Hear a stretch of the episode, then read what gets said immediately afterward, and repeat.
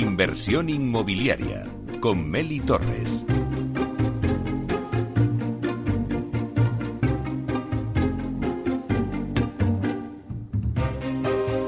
Bueno, pues la construcción industrializada, la verdad es que está de moda. En los medios, en los foros profesionales, como hace poco hemos visto en SIMAPRO, en la Feria del Salón Inmobiliario de Madrid. También en iniciativas sectoriales ya se trabaja la construcción industrializada. Eh, hace poco se ha creado el clúster de industrialización de la edificación, impulsado por Juan Antonio Gómez Pintado, presidente de Asprima, PC y Viagora, y que aquí en, inversión inmobiliaria pues tuvimos un debate sobre para contar un poco las bases de este clúster de industrialización.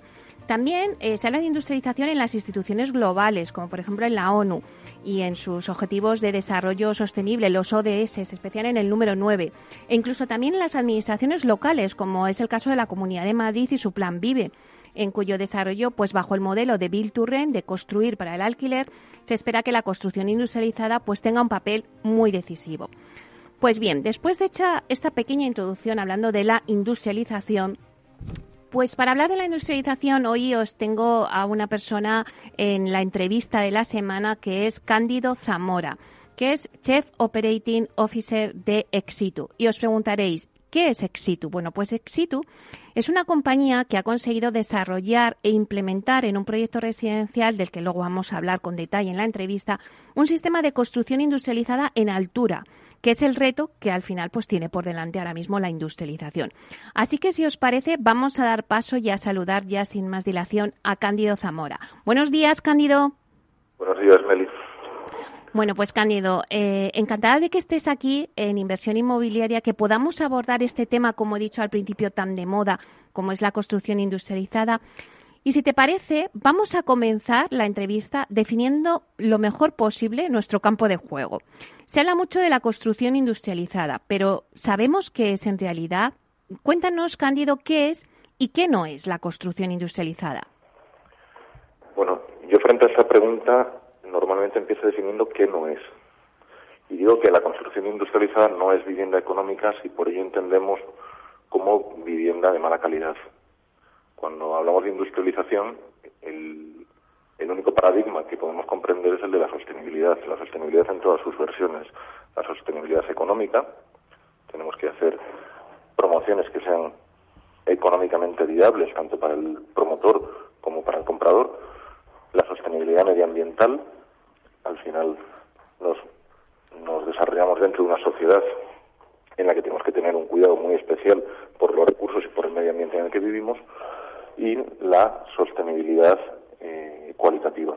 Tenemos que controlar la calidad de todo lo que hacemos para que al final revierta en la sociedad de forma que nuestro producto sea percibido por el cliente como, como un producto eh, respetuoso con, la, con los criterios de sostenibilidad a día de hoy con criterios de igualdad, con criterios de responsabilidad social corporativa, con criterios de, eh, riesgos laborales y prevención.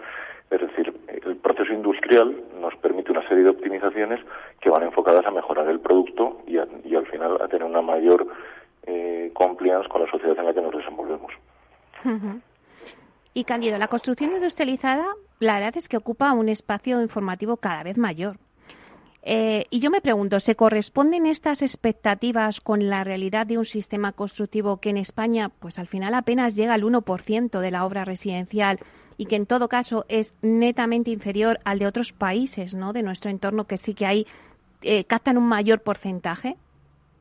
Bueno, yo creo que la construcción industrializada ahora mismo es el trending topic en el sector puede ser que, se haya generado un poco de, humo alrededor, alrededor de ello, que se esté hablando más de, los deseos futuros que de las realidades en el sector. Nosotros llevamos ya casi un lustro trabajando y desarrollando nuestros sistemas y nuestra implantación de mercado, lo que nos permite tener producto ya rodado con tecnología contrastada, funcionando en proyectos reales, pero es verdad que hoy en día está en boca de todo el mundo el desarrollo de la industrialización dentro del sector, si nos atenemos a la realidad que ha habido en el resto de sectores que en los últimos 150 años se han industrializado, es, es un desarrollo en un solo sentido, un desarrollo que solo en que la industrialización solo puede ir acaparando cuota de mercado del sector hasta que finalmente acabe siendo la única solución viable para industrializar, para, desarrollar viviendas.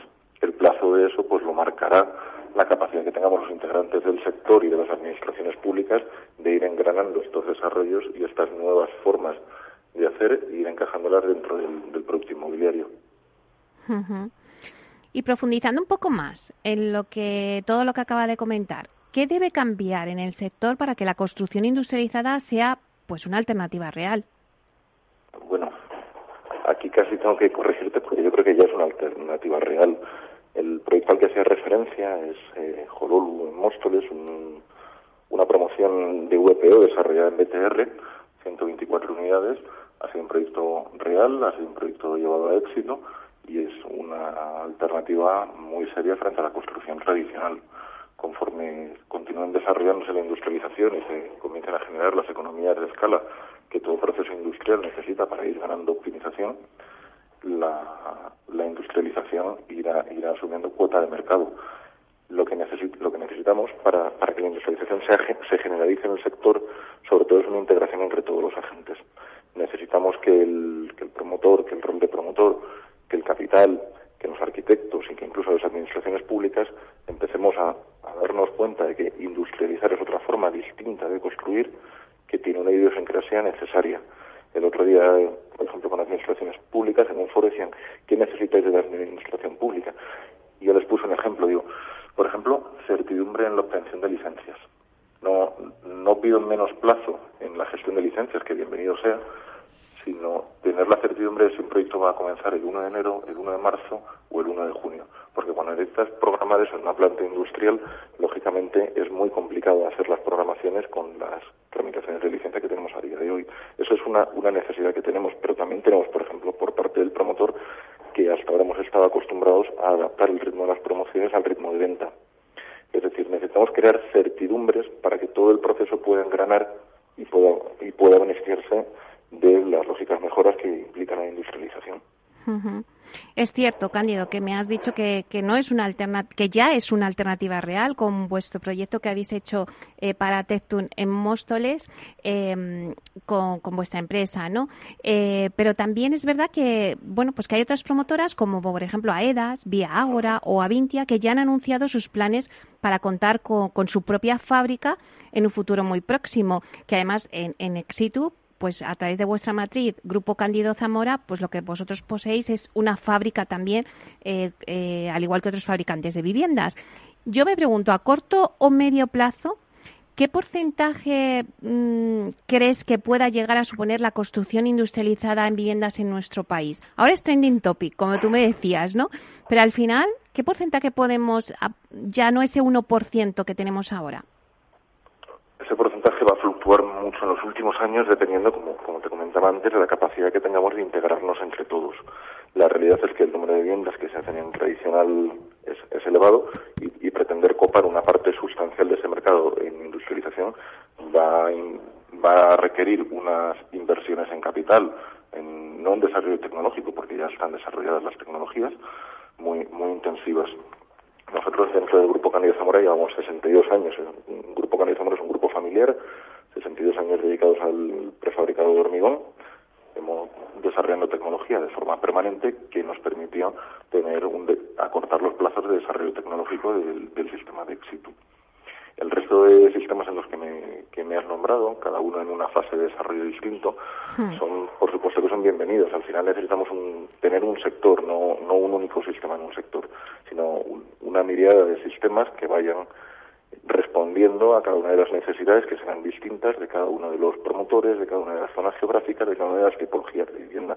Algunos de los que me has comentado, pues, pues por citar por ejemplo a ERAS con el sistema de módulos tridimensionales, que creo que es un muy buen sistema y un serio competidor en el mercado, tiene un camino importante andado. Algunos de los otros que me has nombrado, pues, pues tienen un desarrollo muy importante por delante para llegar a ser una alternativa real de mercado, que sin duda lo serán en el momento en el que, el momento oportuno. Al final seremos un grupo de oferentes en el mercado con tecnologías propias frente a un grupo de potenciales clientes que, en este caso son las promotoras muy muy de primera mano vinculados al capital que ve en la industrialización pues un recorte de plazos, una optimización de costes, una mejora de calidades, una nula o casi nula postventa, en la que ve una serie de ventajas para, para invertir capital en, sus promociones. Eh, contestándote, en efecto, es muy difícil determinar cuál va a ser el porcentaje y yo creo que ninguno tenemos la, la bola de cristal para, para determinarlo, pero es verdad que el espaldarazo que está suponiendo ahora la aplicación de las políticas públicas, el Plan Vide de Madrid, valorando efectivamente las ventajas de la industrialización eh, y los fondos que esta mañana anuncian ya el desbloqueo del primer paquete europeo, los Next Generation, vinculados a la parte de Viena Nueva, también al cumplimiento de los objetivos de desarrollo sostenibles, que están también muy vinculados a, la industrialización y a las ventajas que ello genera, pues hacen pensar que en la próxima década pues no digo que podamos dar un vuelco al porcentaje en, un término absoluto, pero desde luego en un término relativo va a ser importante. Y sí que me gustaría saber tu opinión eh, de ver cuál va a ser eh, este nuevo rol del promotor del que ahora mismo estamos hablando. Sí que eh, recientemente leí un artículo en donde dabas tu opinión y decías algo así como que el gran reto hoy en día ya no es aplicar un sistema industrializado, sino ser capaces de industrializar el proceso completo de la cadena de valor del producto inmobiliario.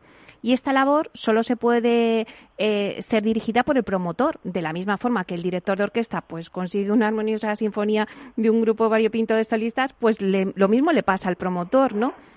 ¿Cuál va a ser el rol del promotor?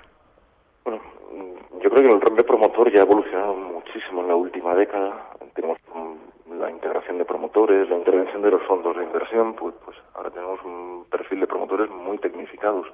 Tenemos promotores pues, con departamentos muy importantes técnicos, con un control exhaustivo de sus promociones, con una, con una capacidad de decisión y de control superiores a las que teníamos antes. El, el problema o, la ventaja, visto desde otro punto, de un sistema industrializado, es que no es una elección de materiales dentro de un proyecto. Mal comparándolo, no es lo mismo que elegir si tenemos una tabiquería tradicional de ladrillo o un sistema de tabiquería seca. La decisión de implementar la industrialización en su conjunto a un proyecto es una decisión que primero hay que tomar muy pronto en el tiempo, desde que se está concibiendo el producto inmobiliario, casi desde el momento de la compra del suelo por parte del promotor, que tiene que integrarse con el equipo de proyecto, con, el arquitecto que el promotor define y que tiene una idiosincrasia que, debe ser dirigida por él. Es decir, el, papel, la intervención del promotor en el desarrollo del proyecto y de la obra va a ser mucho mayor que en una obra tradicional porque no puede ser de otra forma teniendo en cuenta que, no estamos hablando ya de elecciones de, materiales o de contratistas en el último momento cuando, cuando tenemos la opción de cambiar un subcontratista, sino de acuerdos marco y, estrategias que van a definir con quién vas a, construir una promoción dentro de dos años. Ya perdemos la opción de, elegir en el día a día. A cambio, ganamos, vuelvo a repetir, la certidumbre de saber cuánto va a costar una promoción, en qué plazo se va a poder ejecutar, qué calidad va a tener. Claro, sí. Y Cándido, eh, con el sistema industrializado de éxito se ha construido, y antes lo decíamos, ya no es una alternativa, es una realidad, ¿no? El que por el momento pues es el único proyecto residencial en altura en nuestro país, ¿no? El edificio que decías, Olulú en Móstoles, Madrid. Cuéntanos un poquito cómo fue la experiencia porque supongo que, que, como fue el primero, pues de esa experiencia se aprende, ¿no? ¿Qué no salió como estaba previsto o qué salió bien? Cuéntanos un poquito la experiencia. Bueno, ese proyecto no era el primer proyecto de situ, pero sí era el primer proyecto de un volumen considerable. Hablamos de 124 viviendas, casi 11.000 metros cuadrados construidos, eh, y además con un reto muy importante que había que encajarlo todo en un módulo de VPO para alquiler, para alquiler asequible. Es decir, con una limitación en el que no estamos en un proyecto de lujo.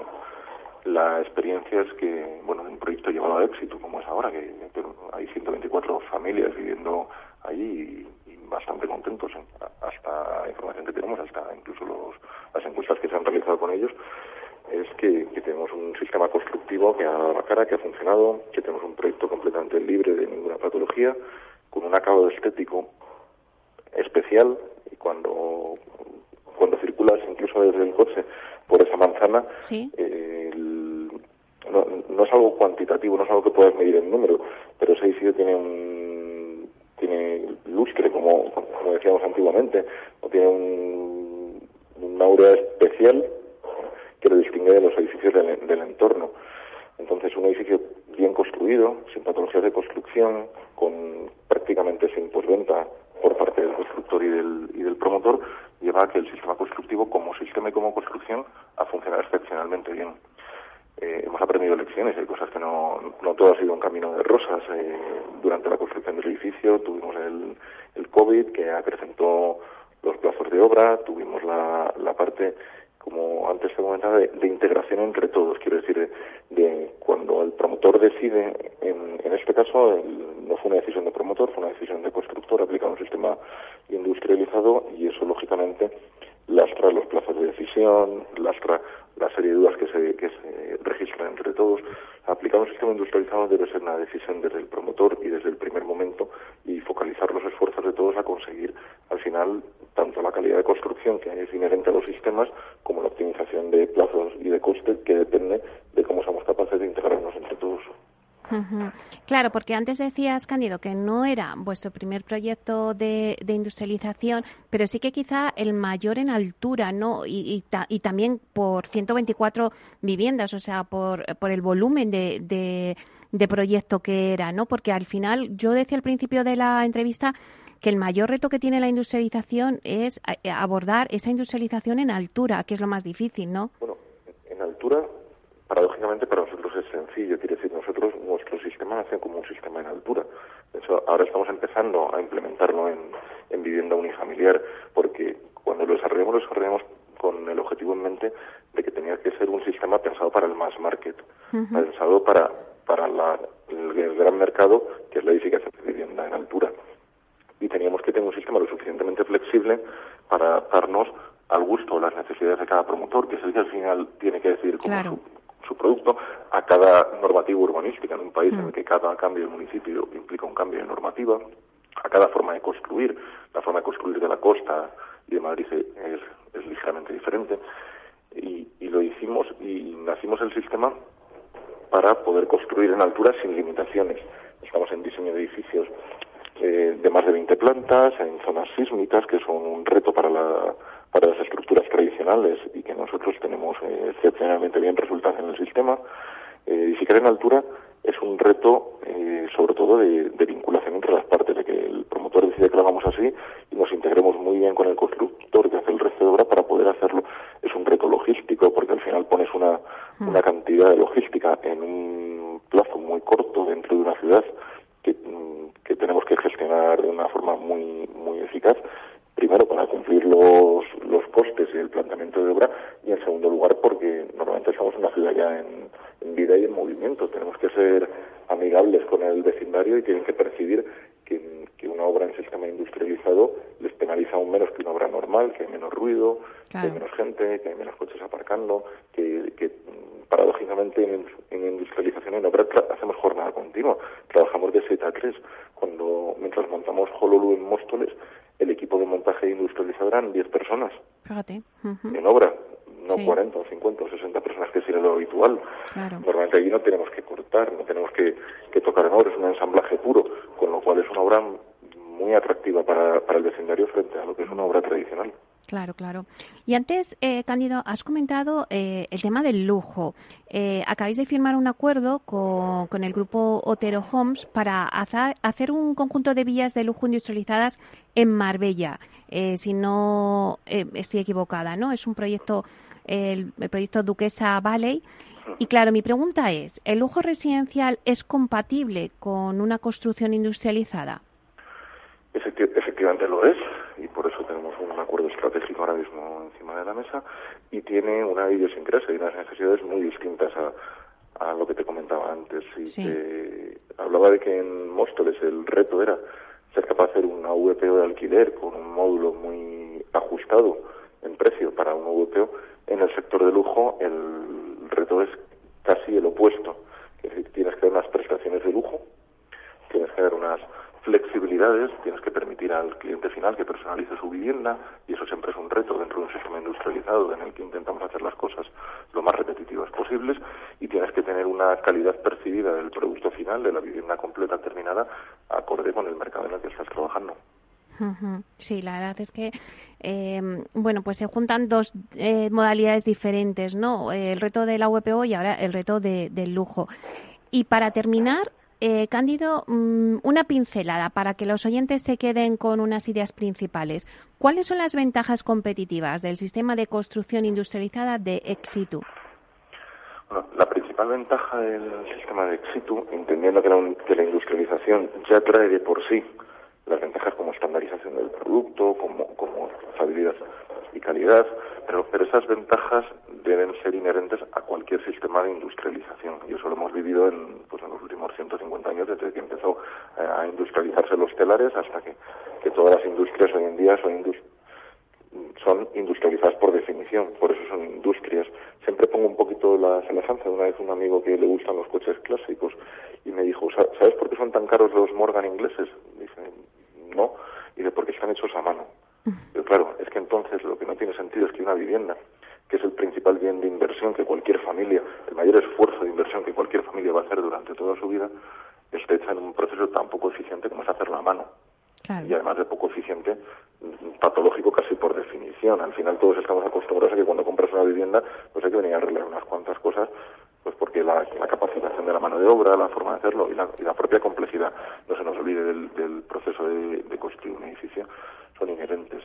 Todos los sistemas industrializados bien hechos van a tener esas ventajas de homogenización, de calidad, de reducción de costes, de reducción de plazos. Reducción de costes, sobre todo, vamos a ir viéndolo en los próximos años, conforme las economías de escala empiezan a jugar papeles eh, representativos dentro del sector de la industrialización que a día de hoy todavía no juegan. Respecto al sistema propio de éxito, nos centramos en su día sobre todo en la flexibilidad en ser capaz de dar respuesta al promotor y al arquitecto para que sean ellos los que tengan la capacidad de decidir qué producto quieren.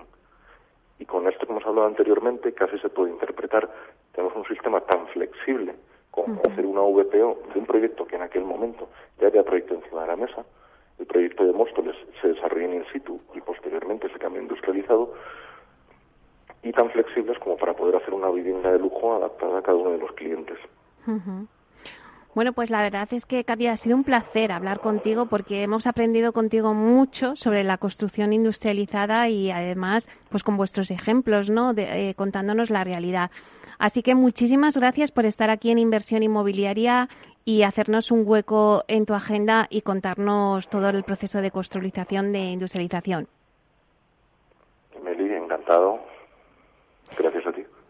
Bueno, pues hasta pronto, Cándido. Hasta. Bueno, pues eh, acabamos de escuchar a Cándido Zamora, Chef Operating Officer de Exitu, que nos ha contado todo el tema de la industrialización. Y nada, eh, en breve pues seguimos con nuestros eh, nuestras secciones de la Wikicasa, de la vía sostenible, así que en breve estamos de nuevo con vosotros.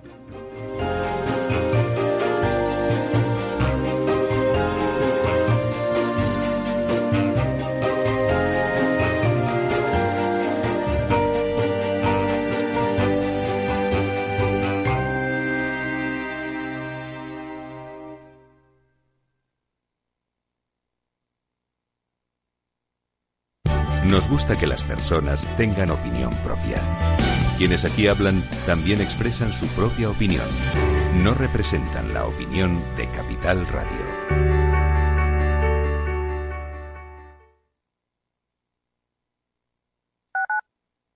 Escuchas Capital Radio, Madrid 105.7, la radio de los líderes.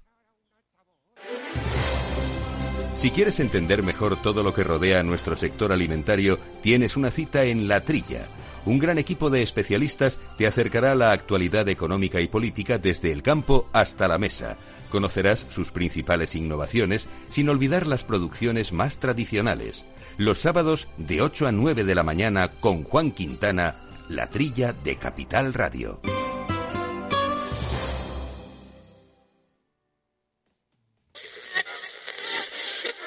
Traders son elementos peligrosos?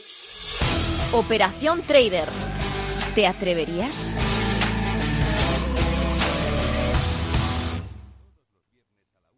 Para personas inquietas, Capital Radio.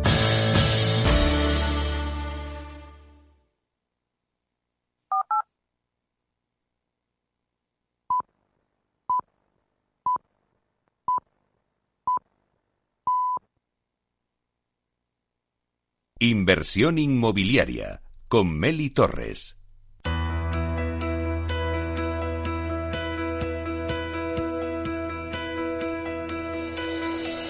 Aula de Innovación.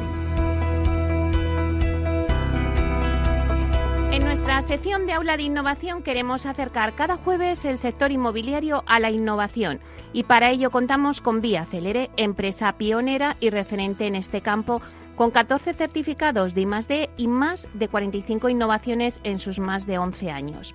Comprar una casa es una de las decisiones más importantes de nuestra vida. Durante el proceso de compra surgen dudas sobre muchos conceptos. Bueno, pues para resolverlo, Vía Celere ha creado la Wikicasa, donde semanalmente os vamos contando en nuestra aula de innovación terminología relacionada con el sector inmobiliario. En la Wikicasa de esta semana tenemos con nosotros a Luis Albillos, que es responsable comercial en Vía Celere, que nos va a hablar de un término que es memoria de calidades. Buenos días, Luis. Hola, Meli, buenos días y hola a todos los oyentes. Bueno, pues encantado de tenerte con nosotros aquí en, en la Wikicasa para que nos cuentes este término. ¿Qué es una memoria de calidades, Luis? Bueno, a, ver, la memoria de calidades es un documento, la verdad, de los más importantes en la compra de una vivienda. Es un documento clave eh, porque es en el que la promotora muestra al comprador cómo va a ser el inmueble que va a comprar una vez acabado, ¿no? En él se especifican de manera detallada las características de los materiales y de las instalaciones que se van a utilizar en la construcción de la promoción y también los servicios y zonas comunes con que va a contar el edificio. Hay que tener en cuenta, además, que es un documento contractual. Se adjunta al contrato de compraventa y que tiene que entregar la promotora a todos, eh, obligatoriamente a todos y cada uno de los propietarios, tal y como está establecido en la ley. Además, si hubiera algún cambio que hacer en el proyecto por las necesidades de la evolución de la obra que afecte la memoria de calidades, esos cambios siempre deben ser comunicados al titular de la vivienda. ¿Y qué información debe contener una memoria de calidades de obra nueva? Bueno, como te decía antes, la memoria debe tener detallados todos y cada uno de los materiales y de los equipamientos e instalaciones que se van a, emplear en la construcción de la vivienda. Por ejemplo, los materiales que van a ver en los pavimentos o en, los paramentos, en las paredes, eh, detallándose incluso en algún caso la marca y el modelo se debe especificar también el sistema constructivo que se, que, se utiliza en el edificio, los materiales que se emplean en la estructura, en la cubierta, en los aislamientos, las instalaciones, el sistema de calefacción, etcétera. En fin, todas las características del edificio a veces es bastante habitual que las promotoras utilicemos el término o similar al referirnos a algunos de los materiales. Como te decía antes, es posible que al, ejecutar la obra, durante la, ejecución de las obras, pues haya algún pequeño cambio necesario y que sea eh, obligatorio sustituirlo por otro material. Bueno, pues en estos casos lo que establece la legislación es que la calidad de los materiales que se utilicen finalmente siempre tienen que ser iguales o superiores a las que se fueron ofertando en un primer momento, sin que ello suponga un cambio, un coste mayor para el comprador, sin que este cambio suponga nada de coste para el comprador. Claro. Y antes decía que eras, antes nos comentabas, es un documento clave. ¿Por qué es uno de los documentos más importantes a la hora de comprar una vivienda de obra nueva, la memoria de calidades? Claro, eh, tengamos en cuenta que cuando estamos vendiendo obra nueva, el cliente no puede pisar la, vivienda porque no está construida. Eh, tenemos eh, que proporcionar herramientas para que el cliente sepa cómo va a ser con la mayor exactitud posible esa vivienda una vez que esté finalizada porque no va a poder comprobar la calidad de los, acabados, los materiales que se han utilizado. Entonces, esa es la finalidad principal de la memoria de calidades en una obra nueva, ofrecer una visión al cliente de cómo va a ser esas viviendas y qué zonas comunes va a tener una vez que esté finalizado el proyecto, ¿no? Y por otro lado, también te lo comentaba antes, eh, lo comentaba a todos, que es un documento muy importante, muy relevante en el proceso de compra, ya que la información que se contiene en la memoria es vinculante. Es decir, si el promotor no cumple con lo comprometido, con lo que está incluido en ella, el comprador puede presentar una reclamación correspondiente. Por lo tanto, es uno de los principales instrumentos de garantía que tienen aquellas personas que compran una vivienda sobre plano, una vivienda que todavía no está construida. Bueno, pues Luis, muchísimas gracias por contarnos esta terminología de hoy, memoria de calidades. Eh, hemos aprendido un poquito más sobre el sector inmobiliario y sobre todo a la hora de comprar una vivienda. Hay que tener en cuenta todas estas cosas. Muchísimas gracias. Muchas gracias a ti. Un saludo. Buenos días. Hasta pronto. Luis Albillos, eh, responsable comercial de Vía. Hasta aquí nuestra sección de aula de innovación con la Wikicasa con Vía Célere. Hoy eh, les hemos hablado de la memoria de calidades, pero no se pierdan la semana que viene el próximo término de la Wikicasa de Vía Célere.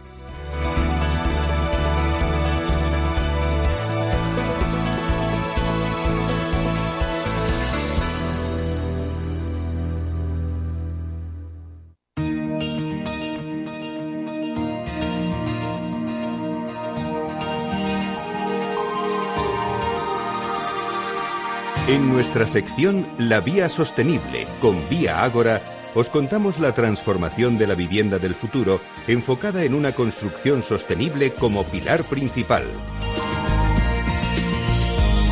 Bueno, pues hoy en nuestra sección La Vía Sostenible con Vía Ágora vamos a hablar de inversiones y cómo desde el Departamento de Inversiones se aborda la sostenibilidad. Y para ello tenemos con nosotros hoy a Raquel Tauces de San Juan, directora de inversiones en Vía Ágora. Buenos días, Raquel.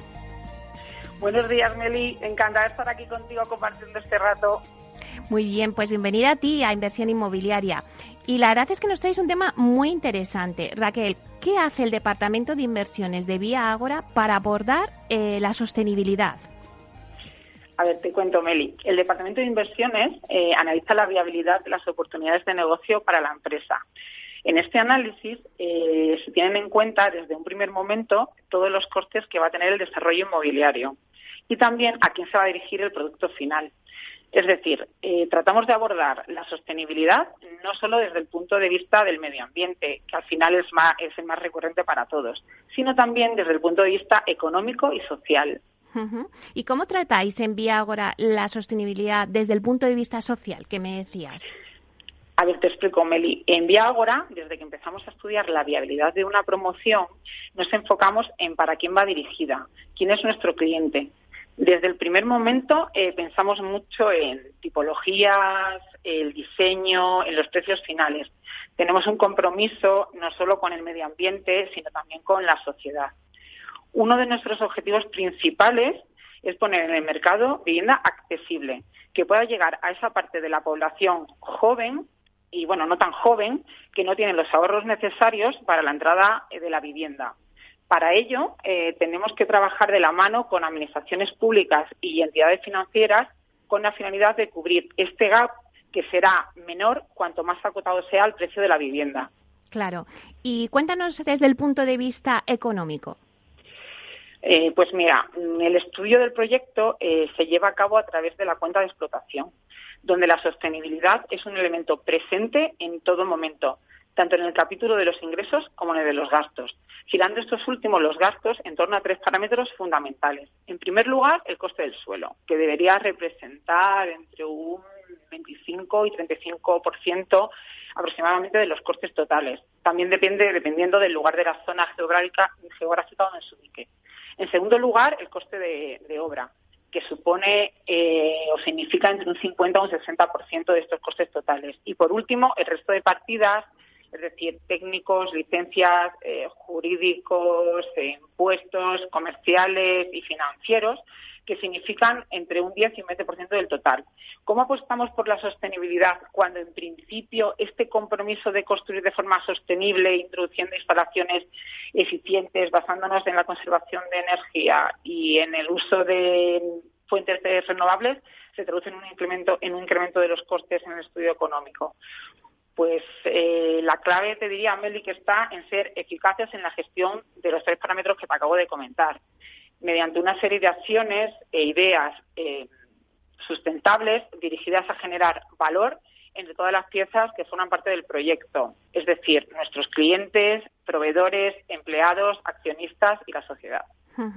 Y Raquel, entonces, ¿cuáles son esas acciones o ideas sostenibles que nos comentas? ¿Podrías eh, decirnos algunas? Mira, son acciones concretas que desde Vía Agora tratamos de llevar a cabo eh, mediante la gestión eficiente que, te he comentado, gestión eficiente centrada en los cortes y en el diseño del producto. Desde la primera parte, desde la parte de la materia prima, que es el suelo, en Vía Agora eh, tratamos de ser innovadores eh, en la forma de adquisición de los mismos. O más allá de las fórmulas tradicionales que la mayoría de los casos son las que se terminan utilizando, intentamos proponer soluciones creativas o modelos alternativos como permutas, permutas mixtas, gestión de tramitación urbanística pendiente a cambio de aprovechamiento o participar en procesos innovadores como los de colaboración público-privada que nos parecen una opción sostenible y de futuro que aúna nuestra eficiencia, es decir, la eficiencia privada con la vocación y supervisión pública. En la parte de la obra, la clave está en acortar plazos. Eh, como ya te acabo de adelantar, eh, desarrollar proyectos de viviendas altamente eficientes energéticamente redunda en un incremento de costes eh, de obra que se puede combatir con una planificación del proceso más corta y, por lo tanto, más eficiente. En ese sentido, la apuesta de Viagora por la industrialización es la esencia para conseguir resultados. Este punto de la industrialización supone un menor tiempo de desarrollo del proyecto con el consiguiente ahorro en costes financieros y, también, eh, al final, una mayor agilidad en la entrega de las viviendas, lo cual vuelve a redundar en la sostenibilidad del proyecto. Claro, nos comentabas acciones sostenibles desde el principio, como decías, desde la materia prima y también en la parte de la obra. Pero Raquel, ¿y en relación al resto de los costes, qué se están haciendo? Pues mira, Meli, se han conseguido y se están consiguiendo muchísimas cosas en aras a reducir los plazos y mejorar la viabilidad de los proyectos. En muchas comunidades autónomas como Madrid o Andalucía, donde Viagora está posicionada, la, sustitución de la licencia de la primera ocupación por la declaración responsable ha dado lugar a que la entrega de las viviendas se pueda formalizar el mismo día en que la declaración responsable tiene lugar, por lo cual le ganamos al modelo tradicional en eficiencia, ya que se ha logrado adelantar la entrega tres meses. Por otro lado, eh, la digitalización de, las, que las administraciones públicas están implantando en sus procesos también está contribuyendo de forma muy, muy, muy positiva. Uno de los objetivos es que, ayudados por este proceso de transformación impulsado, como te acabo de decir, por las administraciones, conseguir acortar los tiempos en la concesión de licencias de obra y, así poder seguir sumando eh, eficiencia. Y luego también me gustaría destacar, eh, con relación a la partida de los financieros, la relevancia que está teniendo la financiación ligada a la sostenibilidad. No solo te hablo del habitual préstamo promotor, sino de otras figuras como los bonos verdes que ahora están tan de moda. Claro. Y Raquel, como resumen, ¿dónde está el reto para la sostenibilidad? Pues el reto, Meli, está en que nuestro producto final sea altamente eficiente desde todos los puntos de vista que te he comentado. Por un lado, destinando nuestras viviendas a cubrir la falta de oferta de vivienda accesible dirigida a esta parte de la población que no tiene los ahorros necesarios para entrar a la misma. Por otro lado, desarrollando proyectos de viviendas eficaces energéticamente con todos los beneficios que ello conlleva. El ahorro en la factura de la luz para el cliente, reducir las emisiones de CO2 a la atmósfera, mejorar la habitabilidad y, por tanto, aumentar el valor del inmueble, combatiendo el incremento de este valor en costes, eh, por un lado, con una reducción del ciclo de producción convirtiendo pues los tradicionales 33 meses que se han requerido para transformar un suelo finalista en viviendas desde la realización del proyecto de arquitectura hasta la entrega al cliente, pues en 20 meses. Y por otro lado, eh, también por otro lado apostando por fórmulas, como te he dicho antes, alternativas en los procesos de adquisición de la materia prima, que al final sean capaces de abordar estos nuevos desafíos. Todo ello con el objetivo de dinamizar el mercado eh, y que se pueda poner en carga el mayor volumen de suelo posible. Creo que este es el reto. Ahora que hablas de la materia prima, Raquel, ¿cómo es hoy en día la inversión en una promotora eh, bueno, pues en la principal materia prima de una promotora, que es el suelo. Pues mira, actualmente la competencia en el mercado de suelo es altísima, ya que a los, a los operadores tradicionales en promoción de viviendas se ha unido el gran apetito comprador eh, de fondos, que también adquieren suelo para viviendas de obra nueva para alquiler. Y en ese sentido eh, hay que ser también sostenibles. Quiero decir que no podemos incrementar de forma desmesurada el valor del suelo, que como he señalado antes, eh, no debería superar unas horquillas en los costes totales de la promoción. Creo que hay que ser responsables en este sentido y la prudencia exige no perder de vista que el precio del suelo influye en el precio de la vivienda. Mm. Este exceso de competencia al que te he hablado en la compra de suelo es consecuencia de la escasez del mismo. Si bien ahora debemos tener en cuenta que está atenuado en cierta medida con la importancia de la actividad de las administraciones públicas en concursos y subastas de parcelas de sus patrimonios municipales de suelo, como actualmente estamos viendo por parte de la comunidad autónoma con el Plan Vive o el Ayuntamiento de Madrid con sus concursos para ventas de parcelas y el Plan de Vivienda de Alquiler del área metropolitana de Barcelona. Así que confiamos que haya muchos más. Claro que sí. Bueno, pues muchísimas gracias Raquel Taoces de San Juan, directora de inversiones en Vía Ágora, por contarnos todo el tema del Departamento de Inversiones, eh, bueno, pues para abordar esa sostenibilidad. Muchísimas gracias. Muchas gracias a ti, Meli, que tengas un muy feliz día. Igualmente, un abrazo. Hasta pronto.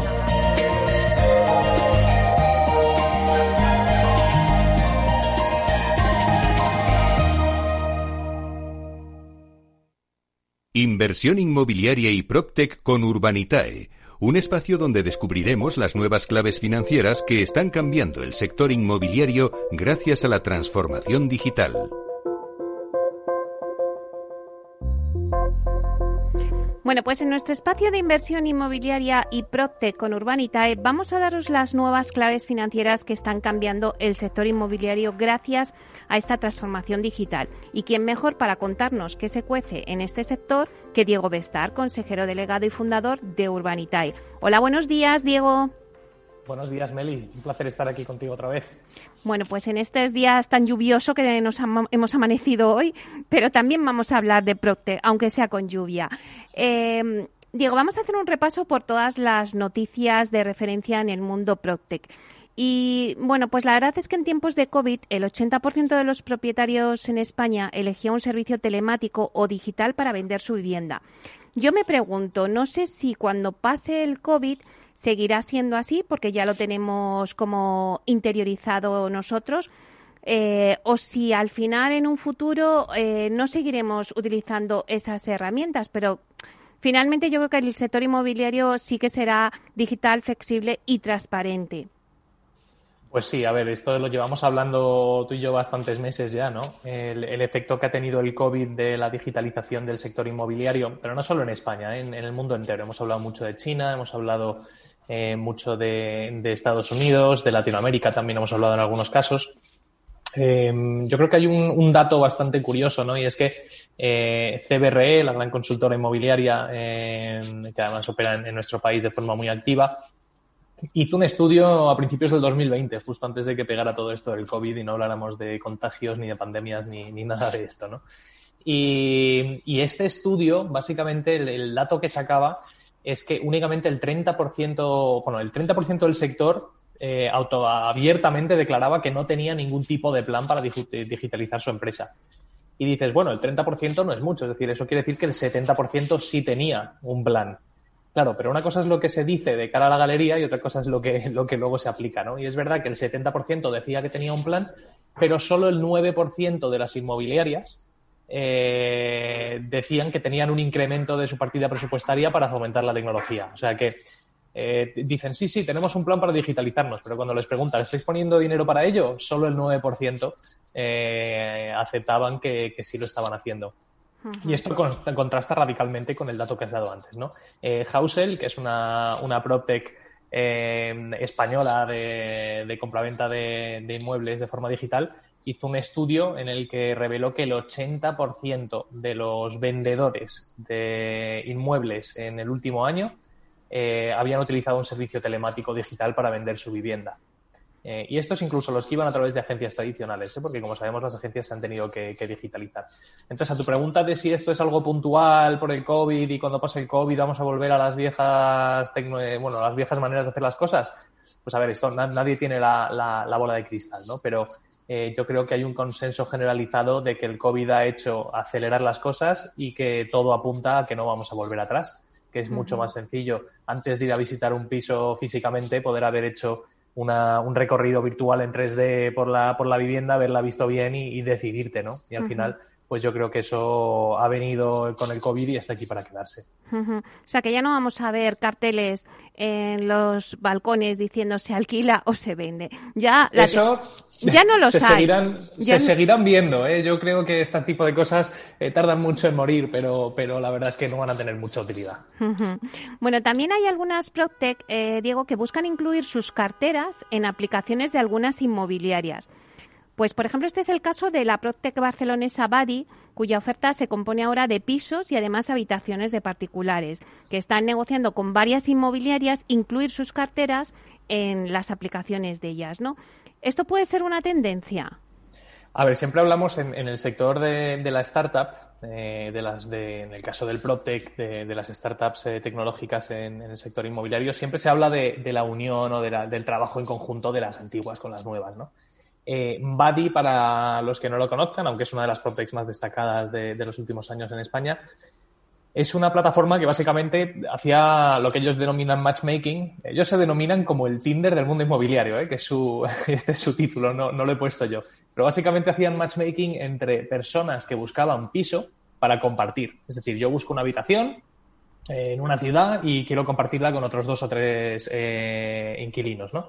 Pues era, es era y es la, la, plataforma por excelencia de, pisos compartidos. ¿no? Eh, y al final estaba muy enfocada inicialmente a estudiantes universitarios, pero luego pues ha ido ampliando su mercado y tienen una barbaridad de, pisos. Solo desde enero han publicado más de 10.000 pisos eh, nuevos en, su plataforma.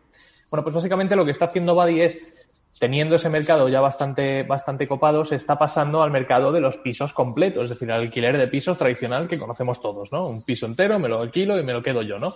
Em, y está entrando en ese mercado eh, en base a aliarse con las, con las inmobiliarias tradicionales. No tanto decir, os voy a quitar el mercado porque este es mío, sino, oye, vamos a trabajar juntos. ¿no? Yo ya tengo esta exposición, tengo este nombre, eh, soy un referente en el sector tecnológico, tú eres un referente en el sector más tradicional inmobiliario, vamos a trabajar juntos y vamos a, a aumentar eso. ¿no?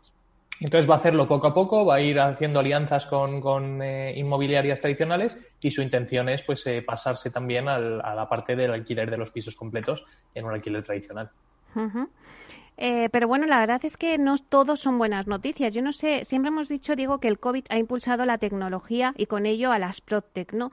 Pero, sin embargo, mm, vemos que nos llegan malas noticias desde Estados Unidos porque la, la startup norteamericana Caterra, que estaba especializada en la construcción modular con madera y que, de hecho, alcanzó una valoración de mil millones de dólares, pues se ha declarado en concurso.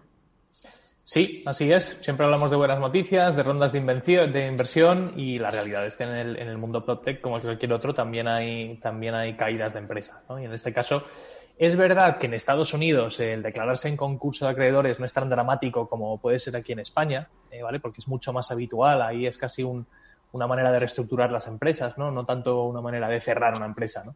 Y Caterra parece que, que, va a salir adelante, reestructurada y de otra manera, pero, pero saldrá adelante, ¿no?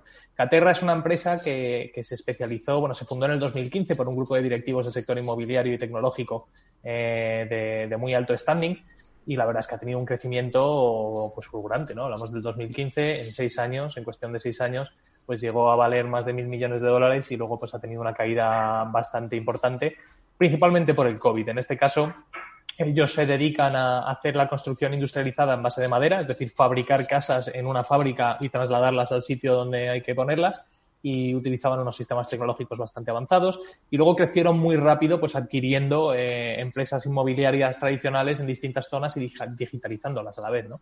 Eh, y bueno, es verdad que, el COVID ha hecho que se paren muchísimos proyectos que tenían encima de la mesa.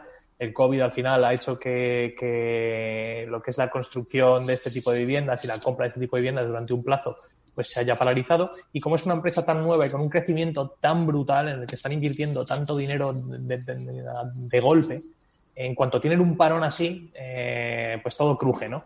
Y al final pues están, están eh, un poco reestructurándose y, a ver qué ocurre después del concurso pero sí, no es buena noticia para el sector, pero bueno, es eh, parte de la vida de todo el mundo empresarial y, son cosas que ocurren. Bueno, y vamos a hablar de Urbanita, ¿eh, Diego. El martes celebrasteis una webinar en la que participasteis varios profesionales de la plataforma para resolver dudas a los usuarios y hablar del sector. Cuéntanos un poquito cómo fue y qué dudas fueron las más recurrentes. Pues sí, hicimos un webinar el otro día. Eh, la verdad es que el webinar estaba enfocado hacia gente que ya hubiera invertido con nosotros. Eh, inicialmente estaba enfocado así. Eh, y, a responder pues las principales dudas que tienen. y al final lo que acabó ocurriendo es que no solo se apuntaron muchas personas que ya invertían, sino un montón de personas que todavía no se habían animado a invertir o que nos conocían pero no habían tenido oportunidad de hacerlo. ¿no? Y las preguntas que nos hacen más frecuentes es, por ejemplo, pues, oye, ¿qué garantías hay detrás cuando invierto, cuando invierto en un proyecto? O eh, cuáles son las cantidades que recomendáis que invirtamos, eh, o por qué no publicáis más proyectos, qué es esto de que se publique un proyecto y se cierre en 15 segundos, llevo dos veces intentando invertir y no he podido, eh, cuál es nuestro outlook de mercado, qué pensamos que va a pasar en el sector inmobiliario, por qué no invertimos en mi pueblo, es decir, preguntas así muy generales que recibimos muy habitualmente, nuestra intención fue, pues oye, vamos a reunir a parte del equipo de atención al inversor de Urbanitae y vamos a, responder todas estas preguntas en un webinar en vivo. Y la verdad es que nos, funcionó muy bien. Se apuntaron un montón de personas, eh, estuvimos con varios cientos de personas conectadas en todo momento y, muy buena interacción en, el chat y, y en las preguntas y fue un gusto poder poder pues hablar de cara a cara y, de tú a tú con, nuestros inversores, la verdad. Claro, es que hay que interactuar con el cliente. Y bueno, ya nos quedan pocos minutos, Diego, pero bueno, seguro que pronto eh, ya nos anunciabas el otro día y seguro que pronto vais a sacar algún nuevo proyecto. Cuéntanos a ver. Pues mira, tenemos dos proyectos listos, listos, listos ya. Eh, no del todo, porque estamos terminando de cerrar documentación legal sobre todo y los contratos de, inversión y tal. Pero para la semana que viene y la siguiente, pues vamos a irnos a Torrejón de Ardoz. Eh, ahí tenemos una promoción eh, con un nivel de preventa muy potente y un promotor muy solvente. Y la verdad es que con unas rentabilidades muy, muy atractivas. Subiremos un ticket de un millón y medio más o menos. esperamos anunciarlo en los próximos días con la fecha, el día y la hora. Eh, y, tenemos otro proyecto de, de garajes, este caso en, en, Barcelona. Nos iremos a Barcelona y es un, es un proyectazo, la verdad. Es comprar un garaje actual para reformarlo bien y, ya está prácticamente vendido entero. O sea que son operaciones muy, muy buenas eh, que hemos estado trabajando durante mucho tiempo y, la verdad es que la expectativa es que se cierren muy rápido porque las rentabilidades son en, en ambos casos de doble dígito anual. Bueno, pues nada, lo dejamos ahí. Esperamos que nos cuentes el próximo jueves. Gracias, Meli. Un abrazo. Muchas gracias. Hasta pronto.